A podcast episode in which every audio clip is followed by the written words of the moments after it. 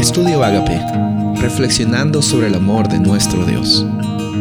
El título de hoy es Venid a mí, Mateo 11:28. Venid a mí todos los que estáis trabajados y cargados, y yo os haré descansar. En estos días hemos estado viendo la hermosa realidad y la necesidad que tenemos de acudir a Jesús para que recibamos su yugo de libertad.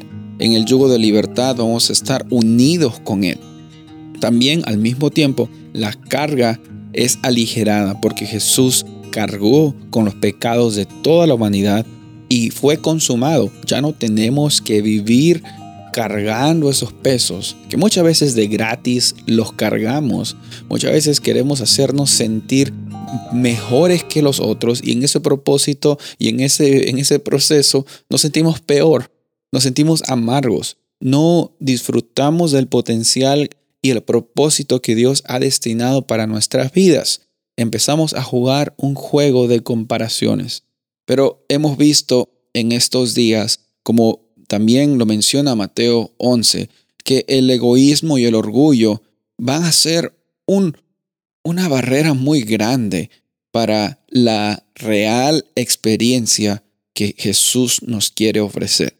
Pero en esta ocasión vamos a hablar de buenas noticias. No hay ninguna barrera que no pueda ser rota en Cristo Jesús. No hay ninguna situación que nos sea eh, de inconveniente hasta el punto que sea imposible para que no podamos alcanzar la salvación. No hay un lugar en el cual Jesús no te pueda alcanzar y no hay carga tan pesada que Él no la pueda sobrellevar. Él anhela vivir contigo. Pero aquí vimos que el principio de este versículo nos dice, venir a mí, vengan hacia mí. Sabes, Jesús está dispuesto, Jesús está disponible, Jesús está comprometido, es más, Él ya ha provisto para ti, para todas tus necesidades. Hoy día nosotros por fe proclamamos y vamos ante su presencia. Y en ese momento, el momento que declaramos que somos hijos de Él, no por nuestros méritos, sino por los méritos de Jesús, recibimos el yugo de libertad es para libertad somos libres, como dice Gálatas, y también las cargas de nuestras acciones pasadas se nos son quitadas y al mismo tiempo se nos es ofrecida esa libertad, ese propósito, esa identidad que nunca se fue de nosotros, solo que no nos dábamos cuenta.